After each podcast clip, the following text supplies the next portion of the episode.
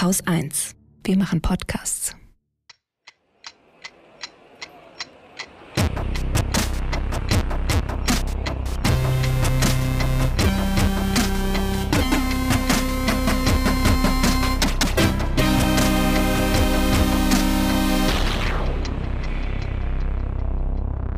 Willkommen zur Wochendämmerung vom 10. November 2023 mit einem Nachklapp zur Ukraine, Salz, einem Nachklapp zu Armenien, Kernkraft, Antisemitismus, Strompreisen, Rechtsextremen, Gewerkschaften. Das ist irgendwie voll schlimm, hört sich das alles an. Renditen mit Mieten, Renditen! Entschuldigung, was zum Lesen? Schamjaf zu Kurdistan, Dem Börsenticker, einer guten Nachricht, Katrin Rönecke, einem Limerick der Woche und Holger Klein. Ich fange mit meinem Ukraine-Nachklapp an und dann noch ein bisschen so Ukraine. Ich hatte ja letzte Woche erzählt, dass der Oberbefehlshaber der Ukraine von einem Patt im Krieg mit Russland gesprochen hätte Mhm. und dass seine äh, oder dass die Gegenoffensive der Ukraine gescheitert sei. Ähm, diese Woche kann ich berichten, dass äh, dieser Oberbefehlshaber vermutlich wegen dieser Aussagen äh, eine Auseinandersetzung mit Präsident Zelensky hatte Aha. der dann dazu aufrief, eben nicht aufzugeben und dass alle zusammenhalten müssen und so weiter und so fort. Weil, wie er ganz schön gesagt hat, fand ich, nur ein Sieg der Ukraine sei die Voraussetzung für eine Zukunft der Ukraine, beziehungsweise äh, if there is no victory, there is no country. Also gibt es keinen Sieg, dann gibt es auch kein Land. Ja, hat er Stimmt wahrscheinlich ja nicht auch. Unrecht. Ne? Ja. Eine gute Nachricht gab es derweil auch für die Ukraine. Die USA haben beschlossen, der Ukraine mehr militärische Unterstützung zukommen zu lassen, insbesondere auch in Form von Luftabwehr. Und das ist auch dringend nötig. Am vergangenen Wochenende waren wieder mal besonders viele iranische Drohnen von Russland an verschiedenen Orten der Ukraine eingesetzt worden. Und offizielle ukrainische Meldungen gehen auch davon aus, dass sich jetzt dieses Muster im Winter weiter verstärken wird, wie es ja im vergangenen Winter auch schon war. Also dass Ja. insbesondere zivile Infrastruktur angegriffen worden ist. Das ähm, dürfte sich leider wahrscheinlich wiederholen. Das heißt, die Luftabwehr ist umso dringender notwendig.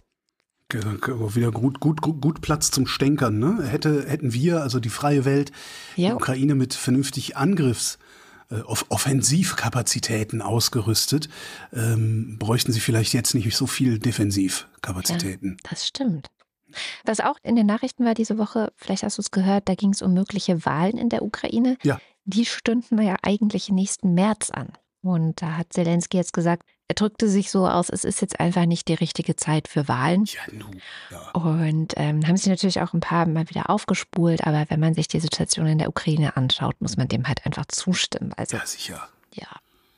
Also ich würde das geradezu absurd finden, wenn, also wenn Deutschland im Krieg wäre. Also wirklich eben nicht irgendwo, sondern, ne, weiß ich nicht, wie viel, 20 Prozent Deutschlands von irgendwie den Russen äh, attackiert oder besetzt wären, der Rest ständig attackiert wird, würde ich auch nicht, also würde ich keine Wahlen haben wollen.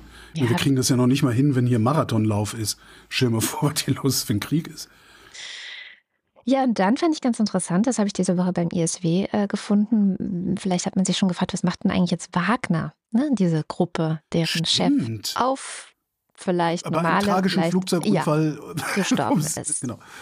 Ähm, da hatte das Wall Street Journal vor knapp einer Woche neue Informationen. Und zwar sieht es wohl so aus, als wären zwei Milliardäre, die zu Putins engstem Kreis gehören, was ja immer so eine äh, wichtige Voraussetzung dafür ist, in Russland irgendwas machen zu können, dass die sich für eine Übernahme zumindest interessieren. Vielleicht wird es auch stattfinden. So ganz 100% klar schien das da noch nicht.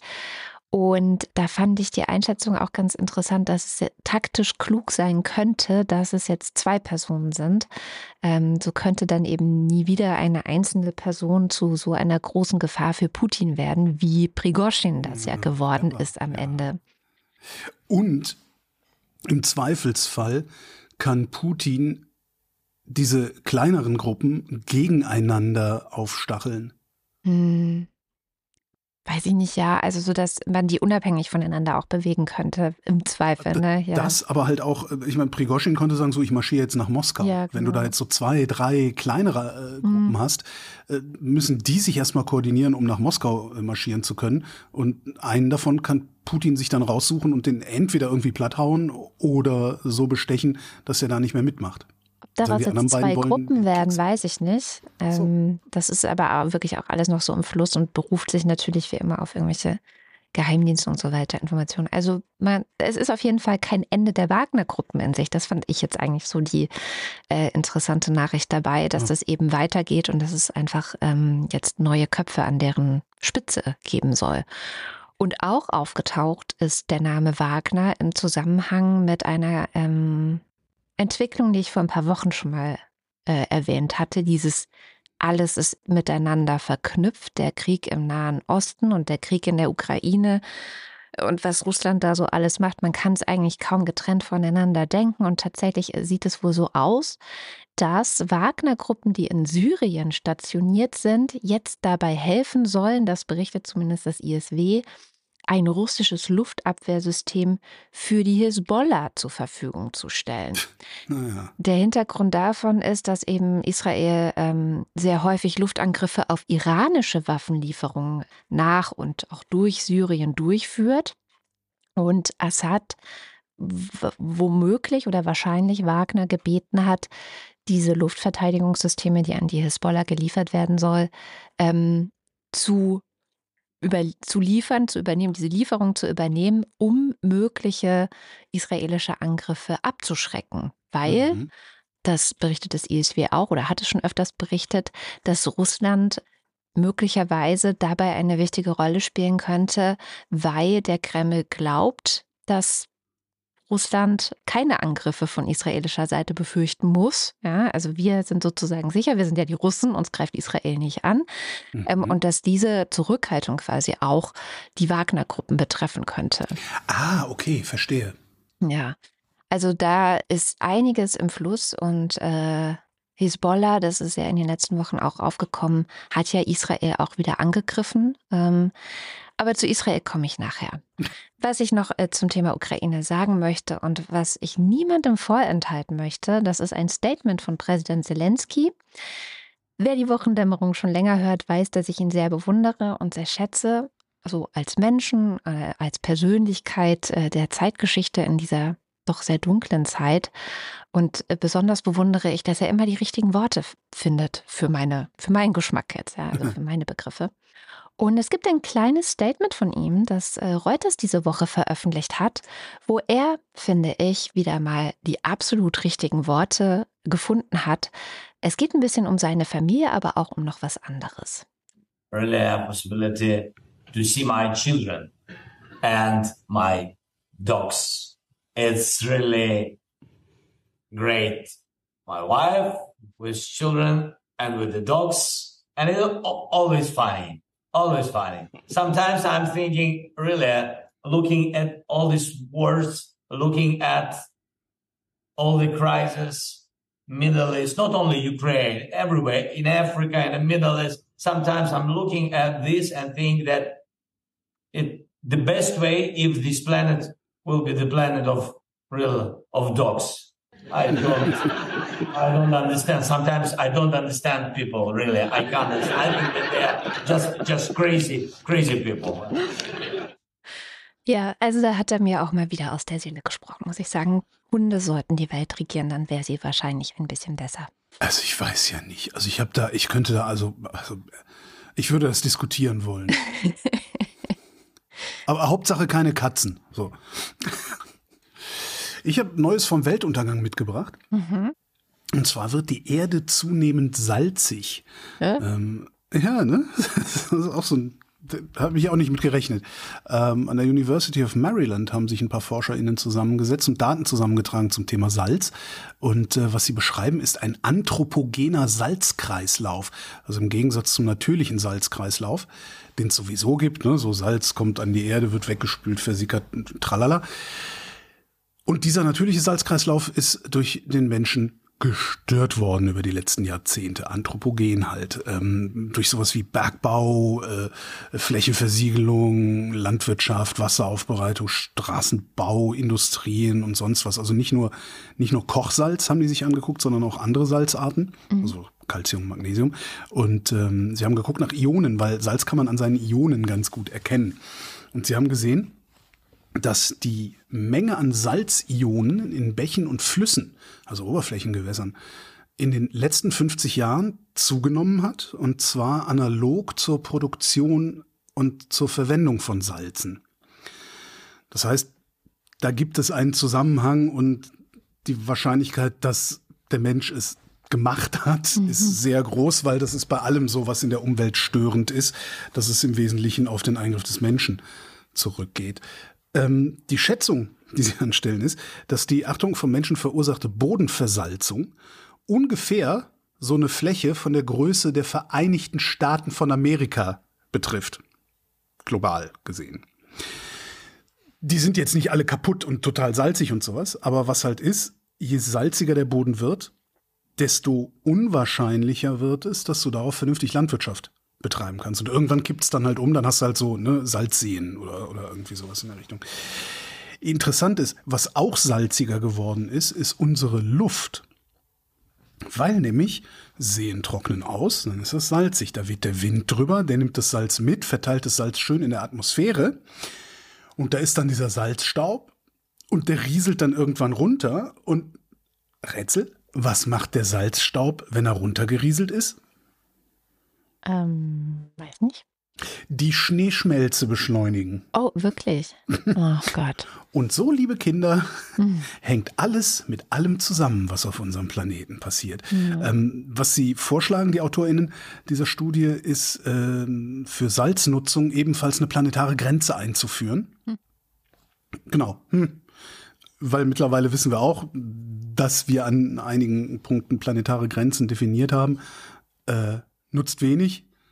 Das stimmt weil nicht. Die Renditen müssen ja auch stimmen. Aber was sie, findest du nicht? Ich finde, also ist jetzt nicht so, dass irgendwie also ich habe nicht den, nicht den Eindruck, dass die Welt sagen würde, oh, da ist eine planetare Grenze kurz vorm gerissen werden, äh, da passen wir jetzt mal lieber auf, sondern schneiden halt weiter ihre Aktiencoupons. Und das Einzige, was wir davon haben, ist halt, dass wir was, ja, was zum drüber reden haben und im Grunde einen Maßstab erfunden haben, an dem wir uns selbst messen können. Aber was wir daran halt messen, ist unser Versagen. Versagen messen, ja, ja, genau, genau. Ja, ich denke ja oft an so Sachen wie, wir haben es verhindert, dass die Wälder sterben. Das war ja ein großes Thema in den 80ern, das Waldsterben. Wir haben es verhindert, dass das Ozonloch, äh, Ozonloch immer größer wird. Und das war ja auch, weil wir uns selber gesagt haben, so, wir hören jetzt auf damit und wir wir haben es geschafft, dass die Luft besser geworden ist. Also Luftverschmutzung war ja vor, weiß nicht, 20, 30 Jahren zum Beispiel noch ein viel, viel größeres Problem als heute. Also die Welt ist schon oder die Menschheit ist schon in der Lage, Dinge zu tun. Es ist nicht nur immer nur Versagen. Aber was wir beim Klimawandel momentan sehen, ist natürlich ein großes Versagen im Moment. Ja, es also, halt zu groß ist. Ne? Also ich meine, einen Filter in, in, Fabriken einzubauen, kann man gut durchsetzen. FCKW abschaffen konnte man prima, weil es einen Ersatz dafür gab.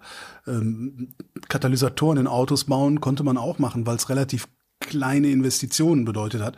Auch wenn damals die Welt untergegangen ist und die Autos unermesslich teurer mhm. werden sollten und so.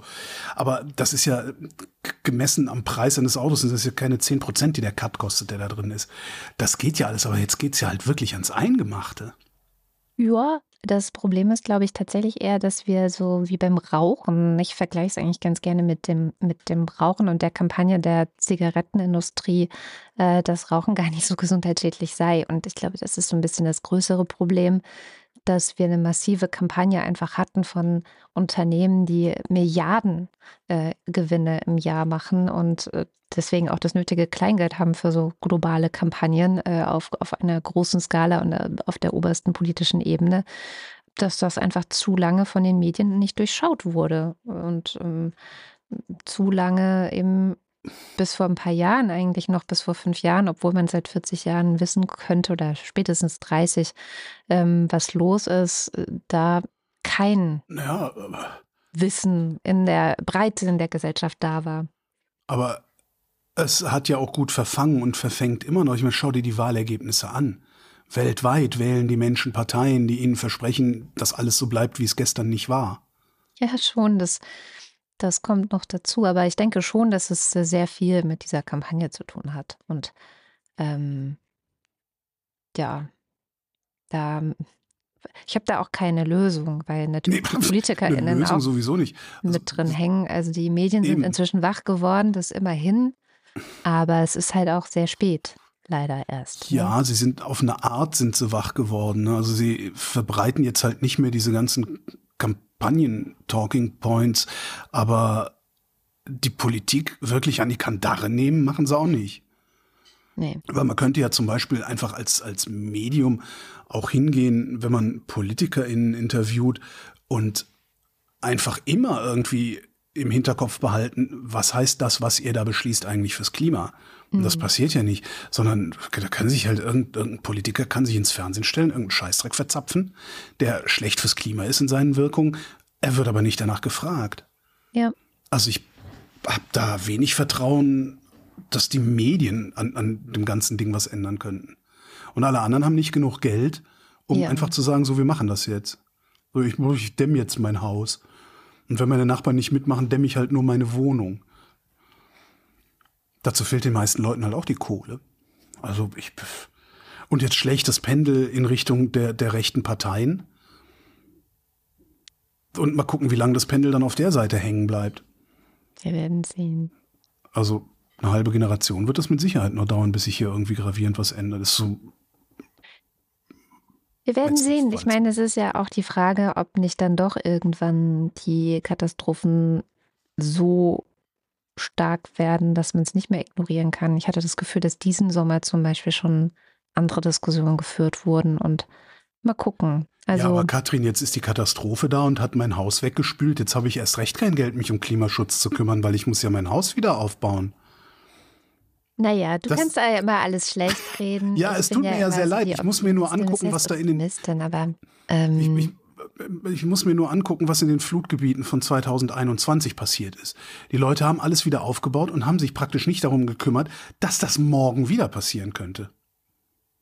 ja, das ist halt echt ein Problem. Ja, es gibt Ich kein, weiß, ich male hab- schwarz, aber Ich habe ja gerade so ein total spannendes Buch gelesen, Bereit für die Zukunft heißt das, von Jane Hm. McGonigal. Das ist eine Zukunftsforscherin und ähm, Game eigentlich äh, Spieledesignerin ursprünglich oder aus der Spieleentwicklung. Und die spielt halt so Zukunftsszenarien mit großen Gruppen und, und, und Studierenden und so weiter durch. Und die haben halt festgestellt, dass die Leute das nicht gelernt haben, ähm, über die Zukunft zu, nachzudenken und sich das Hm. konkret vorzustellen und auch Hm. kom konkrete Szenarien durchzuspielen im Kopf. Und ähm, die hat äh, schon zehn Jahre bevor es die Corona-Pandemie gab, äh, mit ihren Leuten eine Pandemie durchgespielt. Und die da mitgemacht haben, haben alle hinterher gesagt, oder nicht hinterher, aber als dann die echte Pandemie kam, ach ja, kennen wir ja schon und waren entspannter und besser vorbereitet und konnten damit besser Cool. umgehen als wir alle anderen, die noch Ja. nie darüber nachgedacht haben, was machen wir denn, wenn jetzt eine Pandemie kommt. Und ähm, sie schlägt eben auch vor, dass man das eigentlich in der Schule lehren sollte. Es heißt wohl episodisches Zukunftsdenken, also dass man so wirklich seinen Mhm. Kopf dahin trainiert, sich Zukünfte auszumalen, um besser in der Lage äh, zu sein, a, auch mit Katastrophen, die kommen können, umzugehen. Also, ne, das ist das eine, aber sie sagt auch, es hilft auch gut gegen Ängste und Depressionen. Weil ich habe ja manchmal auch das Gefühl, dass die Leute Angst davor haben, die Realität zuzulassen, weil dann würden sie depressiv werden, dann würden sie sich, ne, also noch mehr einscheißen als eh schon. ähm, Mhm. Weil es ist halt auch wirklich fucking ernst und das, äh, ja, vielleicht müssen wir alle ein bisschen mehr Zukunftsdenken lernen. Das war jetzt hier an der Stelle ein Buchtipp gleich mal mit. Interessant wäre, also ist das, ist das so eine Handreichung, wie ich das auch für mich alleine Mhm. zu Hause machen kann? Da sind konkrete Szenarien drin, die du allein zu Hause durchgehen kannst, so wirklich Ach, cool. mit Zettel und Stift in der Hand und so. Das ist wirklich cool. Da sind auch echt coole Szenarien drin, die man sich selber gar nicht so ausgedacht hätte. Aber ZukunftsforscherInnen denken die sich aus, weil sie halt auch Entwicklungen beobachten, die jetzt schon so in Ansätzen da sind. Und dann spinnen sie das so ein bisschen weiter und sagen so, okay, du warst jetzt auf an dem und dem Tag. Ein Beispiel war so, da ist der große Dankeschön-Tag, ähm, wo jeder Große Dankeschön-Tag. wo jeder Bürger, jede Bürgerin bekommt äh, 2000 Dollar vom Staat, 1000 darf sie selber behalten und 1000 muss die Person weitergeben an eine bestimmte Gruppe, wie so, so zum Beispiel Pflegende oder ähm, Müllleute oder also alle, die in so Mhm. Berufen arbeiten, die die Gesellschaft zwar am Laufen halten, aber halt schlecht bezahlt sind. Und ähm, genau, und dann so, ja, wem gibst du dein Geld? Und also deine, äh, deine 1000, weil nur wenn du jemand anderem 1000 gibst, bekommst du auch die, die 1000 für dich. Also du musst es jemand anderem, sonst kriegst du gar nichts. Ähm, und das fand ich irgendwie eine ganz interessante Idee, das durchzuspielen, weil es ja auch viele politische Implikationen hat und so. Und ähm, gibt auch tatsächlich ein Klimaszenario.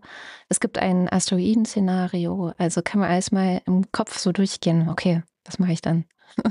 Und dann fängst du aber dann, ich meine, wird man davon nicht direkt Prepper? Ähm, nicht wirklich. Ähm, nee, also erstmal macht man sich ganz viele Gedanken und dann überlegt man so, mhm, okay, mhm. Ich, ich bin ja eh so. Ich denke ja sowieso die ganze Zeit so, okay, wo gehe ich hin, was mache ich, ähm, wenn es ja immer heißer wird und so. Ähm, das das mache ich ja eh, aber es ist beruhigender, das so ein bisschen unter Anleitung zu machen. Ach so. Ja, Mhm. ja. Naja, völlig anderes Thema. Ja, aber Ähm, f- äh, finde ich gut. Also, äh, Voll. Gibt also auch einen schönen TED-Talk von ihr, den verlinke ich mal äh, in den Shownotes, da hat man schon mal so ein bisschen einen Eindruck. Er ist auch echt eine interessante Persönlichkeit. Ah, ja. ja, cool. Ja. Wie komme ich denn jetzt, wie komme ich jetzt wieder zurück zu meinem Pessimismus? Na, ich mache Also ich denke kurz, ich denke kurz an ja. Menschen. Hm. Genau. Ich, ich rede mal über Armenien, da kann man schnell wieder zurück Oh ja, zum Pessimismus kommen. Ich hatte ja letzte Woche erzählt, dass da eine erneute Invasion durch Aserbaidschan drohen könnte und war sehr pessimistisch, äh, auf einer pessimistischen Note geendet, dass es ja eh keinen interessieren würde. Mhm. Und einen Tag später oder so, äh, nee, es war sogar am Freitag, meldeten die Nachrichten, dass Annalena Baerbock dort äh, äh, auf dem Weg in den Kaukasus sei und dann auch Freitag direkt in Jerewan angekommen sei, also in ähm, Armenien zuerst auch war. Ich finde ja immer, dass Reihenfolgen wichtig sind. Und ihr erster symbolischer Akt oder das erste, was sie besucht hat, war auch das Genoziddenkmal in Erivan, ähm, das noch zu Zeiten der Sowjetunion errichtet wurde. Und da war ich echt positiv überrascht. Also sie hat auch sowas gesagt wie, für einen nachhaltigen Frieden zwischen Armenien und Aserbaidschan führt kein Weg vorbei am Verhandlungstisch und so. Also es Mhm. ist so ein bisschen, es gab auch eine Pressekonferenz, dann äh, Samstag war sie in Baku, also der Hauptstadt von Aserbaidschan. Und dort war sie wohl auch länger als geplant, hat wohl mehr reden müssen, als sie vorgehabt hatte. Äh, danach gab es eine Pressekonferenz und ja, da hat sie auch so sehr viel, ja, beide Seiten müssen sich zusammensetzen, beide Seiten müssen dies, also so Both-Sidism hätte Anna Arijanian vielleicht gesagt. Aber ähm, ich habe erst mal gedacht, Hut ab, also die Welt, ja, Israel, Gaza, der ganze Nahe Osten, ich kann mir vorstellen, dass die Kann Frau man sowas wie Armenien schnell mal übersehen? ja, ich kann mir echt vorstellen, dass sie super viel um die Ohren. Genau, nach Hitschewan war sie auch. Also in dieser kleinen Region, wo ich letzte Woche erzählt hatte, dass eben dieser Korridor von Nachitschewan nach Aserbaidschan durch Armenien eben ähm, immer wieder so Thema ist. Also, dass sie dann dahin reist und wirklich überall einmal ist und sagt: So, Leute, wir müssen an den Verhandlungstisch kommen, wir müssen miteinander reden. Das finde ich gerade super wichtig, weil ich glaube, gerade weil ich letzte Woche noch meinte, ja, könnte es eskalieren, ähm, ist ja einerseits in Richtung Armenien damit signalisiert, hey, wir sehen euch und wir vergessen euch nicht. Und in Richtung Aserbaidschan wird aber auch signalisiert, wir sehen euch und wir schauen hier nicht weg. Ähm, also nicht übergriffig werden, so, ja. Und ähm, Mhm. nach allem, was ich letzte Woche erzählt habe, war das ein bisschen ironisch, dass es am gleichen Tag noch äh, stattgefunden hat und ich wusste es aber vorher einfach nicht. Aber ich glaube, es ist genau die Signalwirkung, die es, die es jetzt mindestens braucht. Also mindestens. Ja, fand ich ganz schön. Ich habe eine, eine, ich weiß nicht, ob es eine gute Nachricht Also ist ja, es ist eine schlechte Nachricht für unsere Atömchen-Freunde. Ähm, es gibt so Geräte, die finde ich eigentlich ganz interessant und die äh, finde ich, ich finde gar keine so schlechte Idee. Diese Geräte nennen sich Small Modular Reactor. Ähm, das sind sozusagen so kleine Kernkraftwerke für einen Vorgarten. Ja, also im Prinzip sowas, was Atom-U-Boote, äh, Atomschiffe, ne, Flugzeugträger, sowas antreibt. Also vergleichsweise. in den Vorgarten stellen? Ja, Okay. ähm, Pro- Produziert Also ich es auch ich- Atommüll? Eben nicht so viel. Es produziert vergleichsweise wenig Atommüll, hm. da ist wenig spaltbares Material drin. Wenn so ein Ding explodiert, entsteht kaum Schaden. Also der Schaden ist wirklich sehr, sehr lokal begrenzt. Ähm, die Dinger würden, wenn du sie irgendwo hinstellst, jetzt wahrscheinlich nicht in Vorgarten, sondern irgendwo, keine Ahnung, aus Tempelhofer Feld dann für Gesamt Tempelhof oder so. Die Dinger würden wahrscheinlich so viel Strom produzieren, mehr Strom produzieren, ähm, als du tatsächlich lokal brauchst, sodass du das ins Netz einspeisen kannst, also so Smart Grid-artig, ne? also, also dezentrale Stromerzeugung. CO2-frei wären die Teile auch. Also ist im Prinzip eine ganz coole Idee. So. Also ich bin der Kernkraft ja gar nicht so sehr abgeneigt, also nicht so prinzipiell abgeneigt wie viele andere hier in dieser Sendung. Ähm, und sonst auch. Ähm, so diese, was ich natürlich ein bisschen äh, schlimm finde an den Dingern ist, die gehören so zu dieser Erzählung von der goldenen CO2-freien Zukunft der Kernkraft. Ne? Die geht mir halt so ein bisschen auf den Sack, diese Erzählung, weil die immer wieder nur genommen wird, um ja zu sagen, wir hätten diese drei Kernkraftwerke nicht abschalten dürfen und wir müssen ganz viele neue bauen und sowas. Ähm, und diese goldene Zukunft, die sollte stattfinden in Idaho, da wollten sie erste Anlagen aufstellen. Stellt sich raus, nö. Was? weil nämlich die Preise für Erneuerbare mittlerweile derart gesunken sind, dass sich selbst so ein kleiner Vorgartenreaktor mit seinen vergleichsweise niedrigen Produktionskosten und niedrigen Betriebskosten. Ne? Also ist klar, du musst halt nicht so eine riesige Atomanlage schützen äh, und, und, und gegen Flugzeugabstürze und was ja gar was. Das würde sich nicht mehr lohnen. Hm. Und darum haben sie das Projekt jetzt abgesagt. Krass. Oder? Ja, naja. Aber also ist jetzt, hätte ich gerne mal gesehen, so ein, so ein Taschenreaktor, aber äh, tut mir jetzt halt auch nicht weh, keinen so einen Taschenreaktor zu sehen. Kaufe ich mal eine Taschensolarzelle. Ja, eben. Ich glaube, das ist halt eh der, das Hauptargument gegen diese ganzen äh, anderen Entwicklungen. Äh, warum solltest du einen Taschenreaktor haben, wenn es die Taschensolarzelle gibt?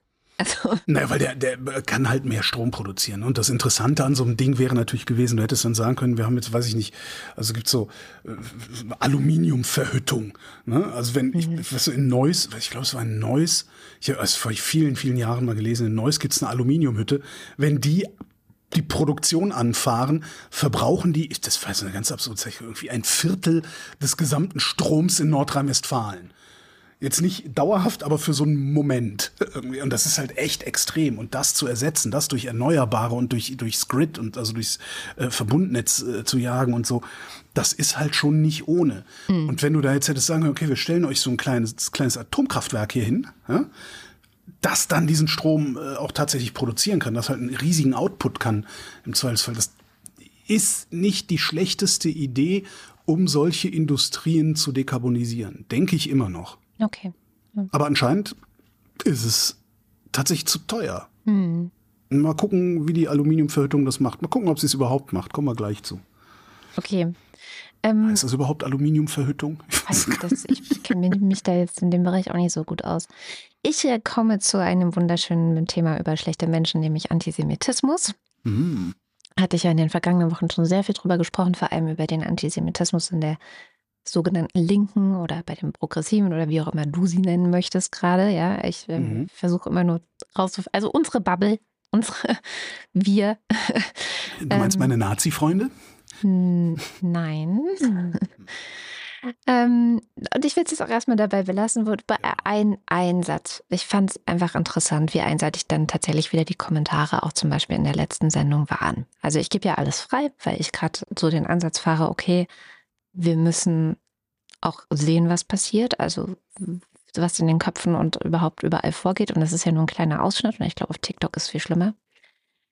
Aber viel bedrückender, finde ich, oder was heißt also bedrückender? Bedrückender, weil von den meisten Linken, glaube ich, geht jetzt trotzdem keine reale lebensbedrohliche Gefahr für Jüdinnen und Juden aus. Ja? Also die meisten würden sich ja hinstellen und einerseits sehr einseitig Israel an allem die Schuld geben, aber ja. würden gleichzeitig sagen, Gewalt gegen Juden darf es nicht geben. Ja, äh, ja, ja wahrscheinlich ja. wären die, wären die mit, mit den, äh, wie nennt man sie denn, mit den Normalen dabei, sich vor eine Synagoge zu stellen, wenn es hart auf hart kommt. Ja, ja. das denke ich auch. Und das ist, glaube ich, ein Unterschied als ähm, der Antisemitismus, der zum Beispiel gerade in Tunesien oder in der Türkei passiert. Ähm, und das steht eigentlich auch nur wieder stellvertretend für noch viel mehr Probleme in dieser Region, aber mhm. zeigt, glaube ich, ganz gut, wie diese Idee der Hamas aufgeht durch diesen krassen Schlag gegen Israel noch, also diese, die, Reakt, die entsprechende Reaktion natürlich zu provozieren und dann noch mehr dafür zu sorgen, dass alle sich gegen Israel stellen. Und Ja. von der Türkei hat er schon ein bisschen erzählt. Da hatte ja Erdogan äh, zum Beispiel gesagt, dass die Hamas keine Terrororganisation sei, sondern für die Befreiung Palästinas. Ja. Genau. Ähm, da ist es jetzt so, dass offenbar einige Provinzen den kompletten Boykott israelischer Produkte ausgerufen haben und auf dem Gelände des türkischen Parlaments, also auf höchster politischer Ebene, ist es äh, Cafés und auch Teehäusern untersagt, Produkte zu verkaufen, die, wie es wörtlich heißt, die offen ihre Unterstützung für die Kriegsverbrechen Israels erklären. Zitat Ende. Das war jetzt Was ein ist Zitat. das denn für ein Produkt, wenn ich jetzt irgendwie, Ja. weiß ich, wie- Hummus? Gibt es irgendwie Greif Gase an Hummus oder was? Keine Ahnung. Also Tee, Kaffee, ich nicht, ich weiß es nicht. Also absurd ähm, einfach und natürlich eine, eine letztendlich antisemitische typische Boykottkampagne mal wieder. Kauf, kauf nichts, was. Hm. Juden ist. Ne? Genau, BDS. Und ähnliches äh, in Tunesien, da hat das tunesische Parlament am Donnerstag, also gestern Abend, die ersten beiden Paragraphen eines Gesetzentwurfs ratifiziert, der jegliche geschäftlichen und aber auch privaten Kooperationen und Kontakte mit Israel und Israelis unter Strafe stellt. Überleg dir mal das Ausmaß. Also das waren jetzt, wie gesagt, die ersten beiden Paragraphen. Das geht noch weiter. Aber ähm, ich habe das gelesen und gedacht, unglaublich, also Wahnsinn. Wahnsinn. Das wäre ungefähr so, als würden wir jegliche Kontakte zum Iran und zu IranerInnen unter Strafe stellen. Ja. Ja. Also, ja. Weil wir der Meinung sind, also politisch der Meinung sind, dass Iran ein Unrechtsregime äh, ist. Ja, krass. Krass, wie das funktioniert. Ja, Und Wahnsinn. was bei diesen ganzen, bei diesen ganzen Waffenstillstandsforderungen, die man, die man so hört und auf Plakaten liest und so, was da nie dabei steht, ist, und das finde ich eigentlich so krass, die Hamas hat nicht aufgehört, Israel zu Nein. bombardieren. jeden Tag. Das seit ist 7. irgendwie, Oktober. das, das, ich, ja, das, ist, das ist wirklich, äh, wirklich krass. Und nach wie vor, auch diese Woche, äh, habe ich immer noch keine Antwort gefunden auf die Frage, ja, wie soll Israel denn vorgehen? Ja. Das, also diese, das, die, die Bilder, die man da sieht aus, aus Gaza, das ist krass. Also das ist ja wirklich die, das, das sieht ja wirklich aus. Natürlich sieht man auch in, vor allen Dingen solche Bilder, äh, auf denen es so aussieht, als würde das alles dem Erdboden gleich gemacht. Das ist krass. Ich habe aber keine Idee und es steht mir natürlich auch überhaupt nicht zu, da eine zu haben oder, oder zumindest äh, irgendwem was zu empfehlen. Aber ich kann mir nicht im Ansatz vorstellen, wie, wie, wie könnte man, wie könnte man das sonst machen? Ja. Also klar, irgendwer hat irgendwo in einem sozialen Netzwerk geschrieben. Das fand ich, es ist, ist natürlich ein bisschen naiv, aber fand ich irgendwie eine ganz witzige Idee. Okay, du machst eine Grenze auf. Jeder, der ohne Waffe kommt, darf raus. Jeder, der keine Waffe dabei hat, darf durch. Und dann gucken wir mal. Ja, es ist krass. Also es ist auch Antje Schrupp hat das diese Woche nochmal, die ist eh stabil äh, seit Wochen, ähm, nochmal gut auf den Punkt gebracht, weil sie sagt, äh, was passiert denn nach einer Feuerpause in Gaza, ja? Also wie sollen die da anders mit, wie soll Israel anders mit der Hamas umgehen als militärisch, Ja. ähm, wenn die Hamas ja öffentlich sagt, dass ihr Ziel die Auslöschung Israels ist, weiterhin. Ähm, das heißt also, du kannst nicht mit denen reden, was sollst du anderes tun als militärisch vorgehen? Und sie sagt, das ist ein Muster eigentlich, dass so Leute sich hinstellen und wahnsinnig ähm, moralisch argumentieren mit einem riesigen moralischen Pathos, ohne zu sagen, was folgt denn eigentlich, wenn das, was ich fordere, passiert? Mhm. Wie, was, was für eine Verantwortung folgt eigentlich daraus? Ja, das, das haben wir ja auch schon mal bei Russland gesehen. Ne? Ja. Also diese, das ist dieser Unterwerfungspazifismus. Ne? Ja. Weil letztendlich ist, äh, wenn, wenn die Ukraine die Waffen schweigen lässt äh, und ihre Soldaten zurückzieht, ist völlig klar, was passiert. Äh, ist die Ukraine-Geschichte. Und wenn Israel die Waffen niederlegt, dann ist Israel Geschichte. Also und wie du sagst, Hamas, Hamas, Hezbollah, die hören ja nicht einfach auf. Erdogan ist ja nicht, nur weil Israel heute die Waffen schweigen lässt, ist Erdogan ja morgen plötzlich nicht mehr Antisemit. Tja. Nicht, ist er morgen nicht plötzlich nicht Antisemit, so muss das heißen. Das hört ja nicht auf. Ja, Und auf der anderen Seite, wie, wie lässt man es denn aufhören? Das ist alles völlig, völlig verfahren. Ich mache mal weiter mit Antisemitismus noch eine Ja. Meldung, die ich auch krass fand diese Woche. Ähm, Du hast ja vielleicht gehört, dass es auch in Berlin Markierungen von Häusern Mhm. gab mit dem Davidstern. Also, dass irgendjemand so einen blauen Davidstern daran gesprüht hat. Das ist ja relativ, ja, ist nichts Neues so. Das ist schon ein bisschen älter, diese Nachricht. Ähm, das ist wohl auch in Paris passiert. Da hat die Polizei 250 blaue Sterne in zehn Tagen gezählt und ähm, ist dem nachgegangen und hat rausgefunden, dass dahinter offenbar ein Ehepaar steckt, das aus äh, Moldau kommt ursprünglich. Ein äh, pro-russischer Geschäftsmann aus Moldau und seine Frau. Und äh, dass diese Kampagne auch im Zusammenhang steht mit einem russischen Propagandanetzwerk namens Doppelgänger, das schon anscheinend ein bisschen länger bekannt ist auch. Ähm, das hat eben die französische Polizei herausgefunden, als sie sich mal dahinter geklemmt hat, rauszufinden, okay, wo kommt denn das hier eigentlich her? Und jetzt gucken auch die Deutschen äh, gerade, ob es Mhm. vielleicht den gleichen Zusammenhang hier auch geben könnte. Es ist nicht mal unwahrscheinlich, dass, ähm, weil die Franzosen meinten, ja, die haben das bestimmt vorher auch in anderen Ländern gemacht. Es scheint also, dass diese Davidsterne, diese blauen, eine pro-russische Kampagne sein könnte. Na, beziehungsweise, dass das nicht, dass das noch nicht mal antisemitisch motiviert ist, sondern dass es da einfach nur wieder darum geht, worum es solchen Ländern wie Russland oder Iran ja geht, Unruhe zu stiften in den liberalen, in den offenen Gesellschaften. Zwietracht weiter anzufachen. Krass. Ja, ist bestehende Zwietracht weiter anzufachen. Ja, Das ist tatsächlich, scheint das krass, so eine oder? Überschrift zu sein. Das ist, scheint so eine Überschrift zu sein, unter der man alles, was für Unruhe sorgt, auch erstmal betrachten sollte. Nämlich, wer könnte als Unruhestifter dahinter stecken? Also ist das, ne, ist das jetzt irgendwie, also mein Nachbar ist äh, der eine hier, der ist Antisemit, ganz eindeutig. Immer wenn ich mit dem über, über Nahost rede, der ist sowas von Antisemit. Der kapiert zwar nicht, was er da tut, aber der ist Antisemit. Aber der würde im Leben nicht auf die Idee kommen, äh, David-Sterne an Häuser zu malen, bei denen er weiß, dass da Juden wohnen. Das, das, das würde der nicht machen. Dazu ist er dann doch viel zu sehr, wie nennt man das, denn, rechtsstaatstreu oder sowas in der Art. Ähm, ja, was, es ist echt das, nur Unruhe stiften. Ja, Und auch dagegen kommst du nicht an. Die offene Gesellschaft kommt gegen ihre Feinde nicht an. Das Schwierig. merken wir gerade. Ja. Ja, und ich hatte auch diese Woche ein Gespräch mit einer ähm, Vertreterin der Bildungsstätte Anne Frank. Mhm. Äh, Gibt es nächste Woche im Lila-Podcast, um auch mal Werbung für den Lila-Podcast Ja. gemacht zu haben hier am nächsten Donnerstag. Und die meinte auch, es ist halt eine massive Propagandakampagne gerade unterwegs in Social Media. Wir sehen das gar nicht so sehr, weil es vor allem auch auf TikTok ist. Also es, die Ziele sind Jüngeren auch vor allem. Also die, die auch noch gar nicht so viel Wissen haben Ja. können zum Thema Nahost, die aber natürlich auch, wir kennen alle Jugendliche, wir waren selber welche und wir waren selber ganz genauso, gerne sehr schnell eine sehr klare Meinung haben Mhm. auch auf der Basis von gar nicht so vielen Informationen und Hintergrundwissen und Kontext und so. Und ähm, das funktioniert anscheinend richtig gut. Leider. Was setzt man dem entgegen? Also ich würde jetzt sagen, ja, schalten wir TikTok ab, dann gibt's das hier halt nicht mehr. Ja, dann gibt es halt was Können wir das? anderes. Ja, dann gibt's irgendwas anderes. Aber dann schalten wir das halt auch ab.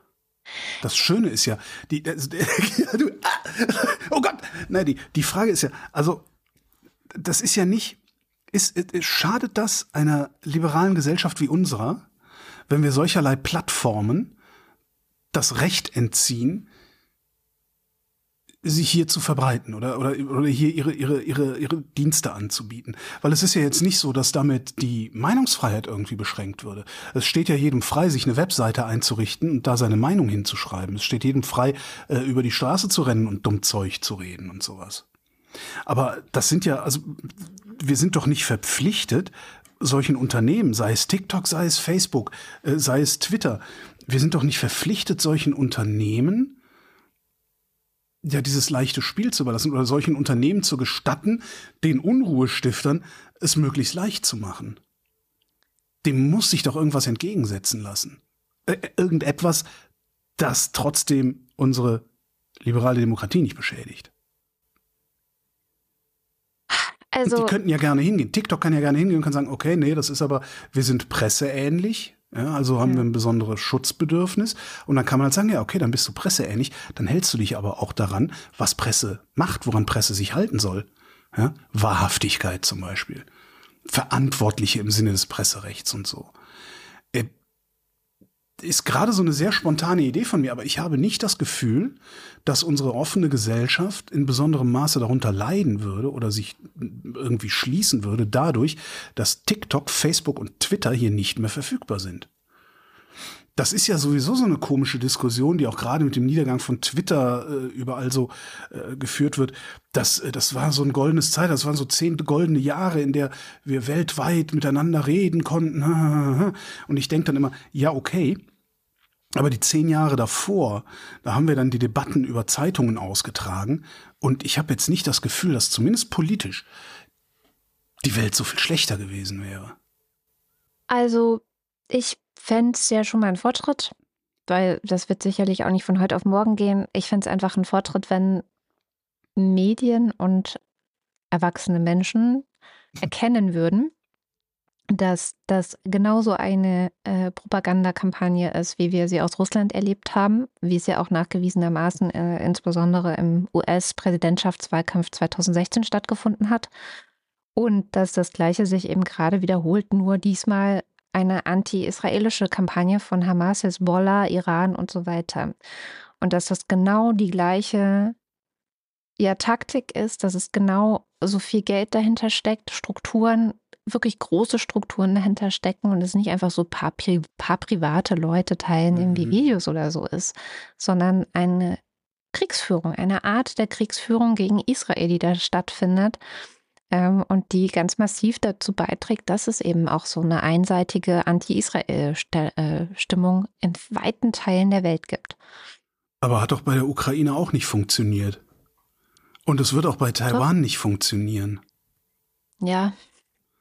Also das, das wird ja, das wird ja jedes, das wird ja immer weitergehen. Das, das ist so. Wird sich das immer wiederholen. So. Es ist einfach ein neues, ja, das ist, wenn Kriege sind, es ist das nächste äh, Feld, auf dem dieser Krieg auch ausgetragen wird. Logischerweise naja, wahrscheinlich. Es ist, es ist nicht nur der unmittelbare Krieg, der, der dadurch solche Kampagnen begleitet wird, sondern es ist halt, da sind wir wieder bei den Unruhestiftern, es ist halt ein permanenter, äh, unterschwelliger Krieg gegen die liberalen Gesellschaften, die eben aus solchen Ländern wie Russland, wie Iran, wie China geführt werden, durch eben Desinformationskampagnen. Und dem kannst du, ich sag mal, seriös medial praktisch nichts entgegensetzen. Ja. Weil die, die, die seriösen Medien, die haben ja dann auch noch das Problem, du hast dann halt diese 20, 30 Prozent, äh, wenn nicht noch viel mehr, wie hier, ne, die, diese ganzen, die, diese ganzen komischen äh, Putin-Buttplugs, die, die, die zu Beginn dieser Ukraine-Invasion und danach auch noch überall aufgepoppt sind mit ihren Schildern und ihren Tweets und äh, weiß nicht was. Äh, das sind, sind 20 Prozent der Bevölkerung. Die kannst du beim Fortschritt da kannst du die ignorieren. Du kannst sagen, wir machen jetzt trotzdem ein äh, Heizungsgesetz oder irgendwie sowas. Da kannst du sagen, ihr, ihr 20 Prozent, ihr müsst jetzt mit. Ja, ihr, wir haben es versucht, ihr wollt nicht mitreden, dann äh, seid ihr jetzt halt gezwungen, ist euer Problem. Aber medial kannst du diese 20 Prozent nicht ignorieren. Mhm. Das heißt, die seriösen Medien werden immer und immer wieder gezwungen sein, die Kampagnen, die aus den sozialen Medien in diese 20 Prozent der Leute reinschwappen. Die Medien werden immer wieder gezwungen sein, das in irgendeiner Form aufzunehmen. Damit reproduzieren sie es. Sie könnten sie aber auch wirklich einfach machen, um zu zeigen, dass es falsch ist. Ne? Aber ja, ja aber wie, ich hatte, ich hatte also jetzt auch das. Gegenkampagne fahren ist ja fast nicht nee, möglich. Ja, es also, ist ja auch nicht die Aufgabe der Medien, Kampagnen zu fahren. So. Nö, aber das kann die EU ja machen. Es gibt ja diese EU-Disinfo-Truppe äh, da und so. Aber die, so schnell kannst du, so schnell bist du nicht. Flood the Zone with Shit und ja, genau. kommt hinterher, es aufzuräumen. Genau, genau. Aber wo ist das Problem, sowas einfach zu sagen, nee, das gibt es hier nicht. Müsstest du, du auch nicht auf TikTok. Müsstest du auch YouTube wahrscheinlich einschränken. Das ist mir nämlich aufgefallen, als ich ähm, hm. einen Ausschnitt äh, von Annalena Baerbock gesucht habe zum Thema Armenien, Aserbaidschan. Mhm. Gib mir Annalena Baerbock bei YouTube ein, ganz ernsthaft. Oh, nee, oh, oh. Ey, ich sage dir, du, du blickst in einen Abgrund. Ja, ja, ja, ja kann ich mir vorstellen. Ja. Wirklich. Kann ich mir wirklich vorstellen. Aber selbst das, das ist ja was, was wir, was wir verlieren. Angenommen, wir würden YouTube einfach abschalten. YouTube gibt es jetzt in der gesamten Europäischen Union nicht mehr. Ja? Was würden wir denn verlieren? Wir würden doch einzig und allein Komfort verlieren. Ich würde halt nicht mehr Leute so schön. Wie Rezo und Co. würden natürlich ihren Job verlieren. Okay, ja, sicher. Würden die, aber die würden vielleicht auch nicht. Ja? Vielleicht würden sich solche anständigen oder weitestgehend anständigen Leute wie Rezo, vielleicht würden die sich auf eine ganz andere Art und Weise verbreiten, ein bisschen langsamer, vielleicht ein bisschen kleiner werden. Ja, ich finde, diesen, was ein ganz guter, ganz guter Vergleich ist, ist sowas wie Mastodon. Mhm. Ja, das funktioniert auch. Es funktioniert aber halt nicht als diese, diese ja, One-Stop-Shop-Lösung, ja, dieser, dieser Vollsortimenter. Da gehst du rein, da hast du alles was es so gibt, sondern du musst halt ein bisschen gucken, du musst dich ein bisschen darauf verlassen, was dir so empfohlen wird von anderen Leuten, denen du vielleicht vertraust und nicht von irgendeinem Algorithmus, der, der irgendwo dahinter steht. Aber ich, ich werde den Verdacht nicht los, dass wir komfortablen Medienkonsum verwechseln mit Meinungspluralität. Das ist so ein Verdacht, den ich in den letzten Monaten so habe. Mhm. Interessanterweise, weil ich von Twitter weg bin, weil ich auf Mastodon und Blue Sky rumhänge und denke, ja gut, da habe ich halt da einen Feed mit äh, diesen Inhalten, da habe ich einen Feed mit den anderen Inhalten. Daraus kuratiere ich mir halt, was so in meinem Kopf vorgeht. Es ist ein bisschen aufwendiger, ich muss mich ein bisschen stärker drum kümmern, aber ich habe gleichzeitig auch das Gefühl, dass ich mich inhaltlich eben auch ein bisschen stärker kümmere. Ja, klar. Und, und diese Lean-Back-Geschichte, sich da berieseln zu lassen, das ist ja eigentlich das Problem, dass ich überhaupt nicht mehr reflektiere, was da passiert. Und wenn ich mir aber überlegen muss, hm, äh, äh, reposte ich jetzt diesen, diesen äh, Beitrag, den ich ganz interessant finde, ich mache es halt total oft, dass ich mir erstmal den Account angucke, wo der herkommt. Ja, und dann gucke, ist der stabil oder ist der instabil? Nee, dann soll der mal instabil für sich bleiben. Wir sind hm. sehr weit weg von unserem Ja, Mai, vielleicht kann man ja auch mal über auch andere dazu. Dinge reden. Nee, ich finde, das ist auch, dieses alles hängt zusammen, ist ja so ein bisschen das Thema der Zeit. Ja. Und es hängt ja zusammen damit. Wollen wir trotzdem weiter unsere Themenliste durchmachen oder wird dann die Sendung wieder zu lang? Die wird zu lang. Mhm. Ich wollte nur zwei Hinweise geben. Es ist jetzt ganz klar, dass die AfD in Sachsen-Anhalt rechtsextremistisch ist und auch die AfD in Baden-Württemberg darf als rechtsextremer Verdachtsfall beobachtet werden. Das sind so zwei Nachrichten aus dieser Woche. Das heißt, ähm, in zwei weiteren Bundesländern, nachdem ja auch in Thüringen die AfD als erwiesenermaßen rechtsextremistisch ähm, eingestuft wurde, äh, wird immer klarer, was die AfD wirklich ist. Also für diejenigen, die immer noch glauben, das sei einfach so eine Art Protestpartei. Das Tragische daran ist ja, dass das politisch absolut konsequenzenlos geblieben ist bisher und hm. meiner Meinung nach auch bleiben wird. Oder wie irgend, auch in irgendeinem sozialen Netzwerk, ich weiß nicht mehr, wo ich es gelesen habe, jemand schrieb, der Verfassungsschutz darf die AfD jetzt so lange beobachten, bis sie ihn abschaffen kann.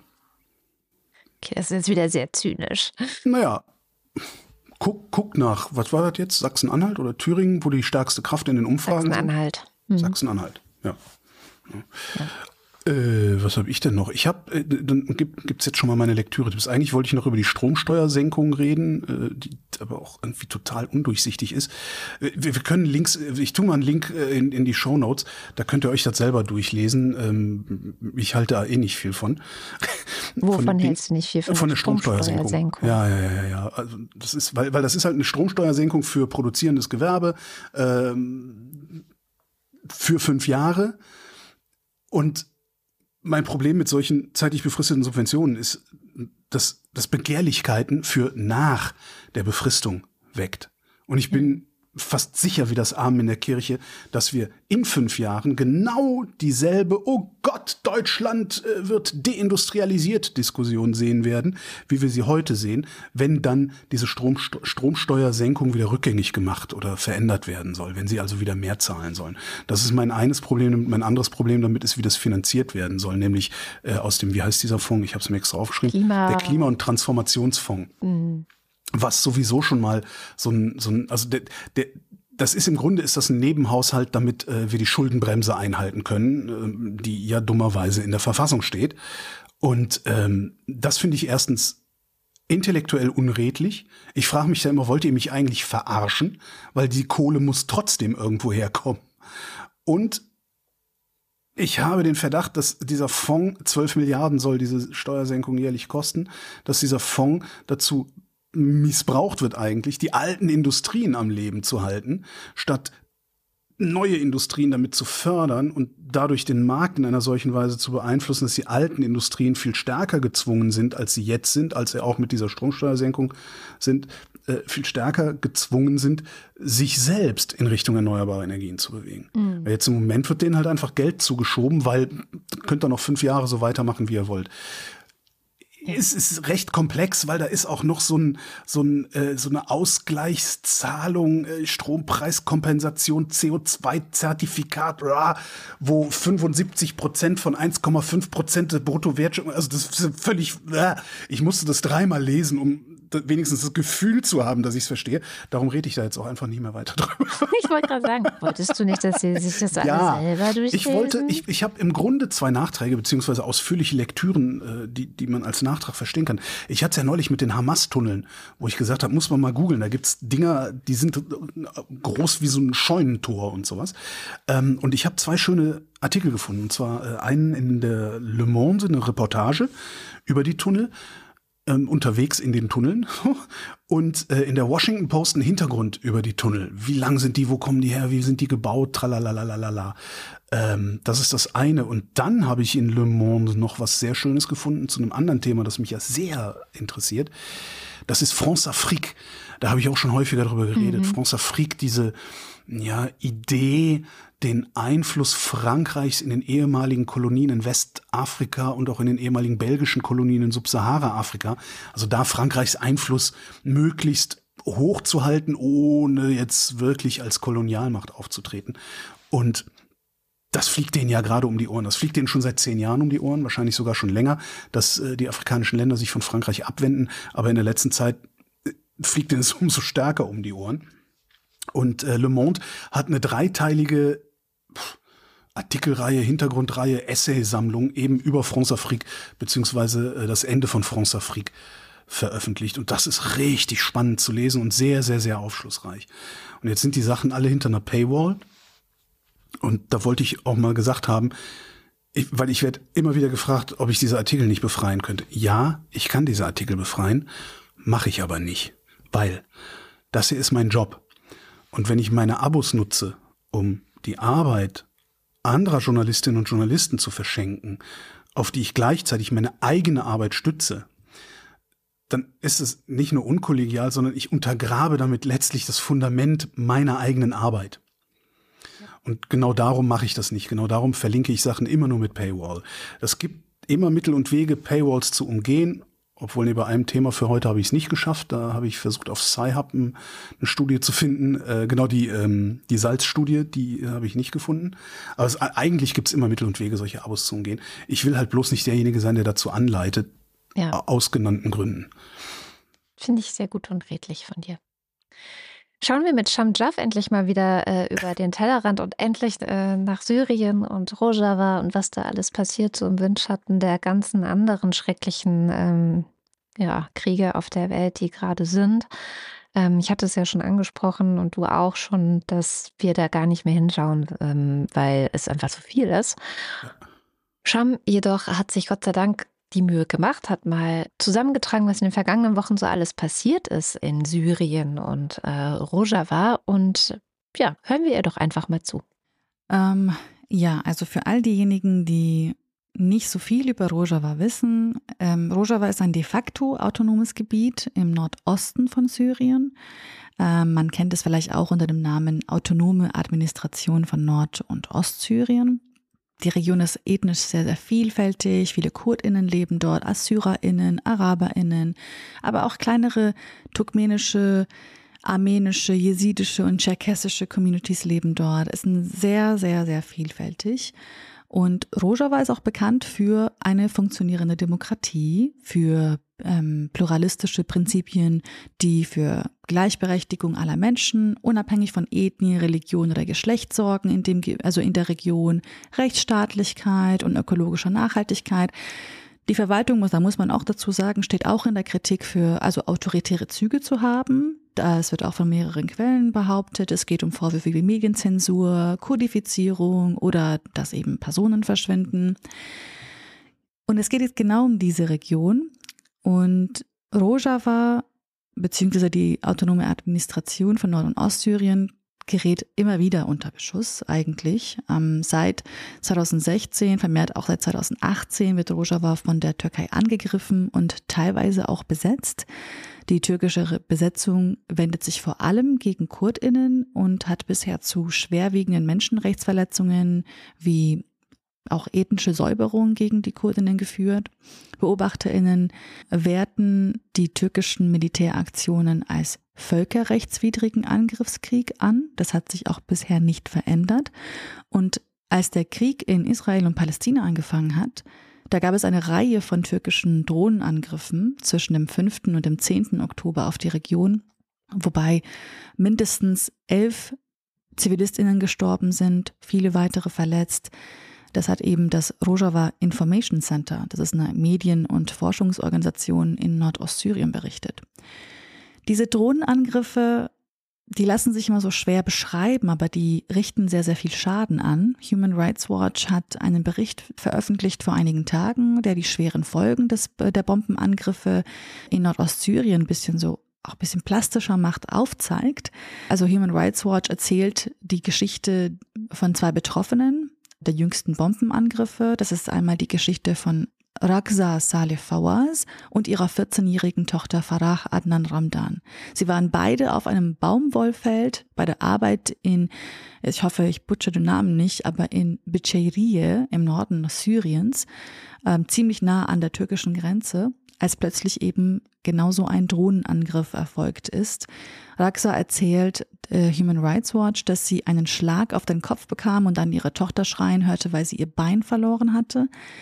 Ähm, Raksa und Farah wurden dann beide sofort ins Krankenhaus gebracht, haben Human Rights Watch erzählt, dass sie eigentlich mit 30 weiteren TagelöhnerInnen auf dem Feld gearbeitet haben und da gar keine Streitkräfte präsent waren und trotzdem irgendwie dann Ziel zur Zielscheibe von diesen Drohnenangriffen wurden, wissen jetzt nicht, wie sie ihre Familie weiter unterstützen können, äh, wie es weitergehen soll, insbesondere auch da Raxas Mann eine geistige Behinderung hat.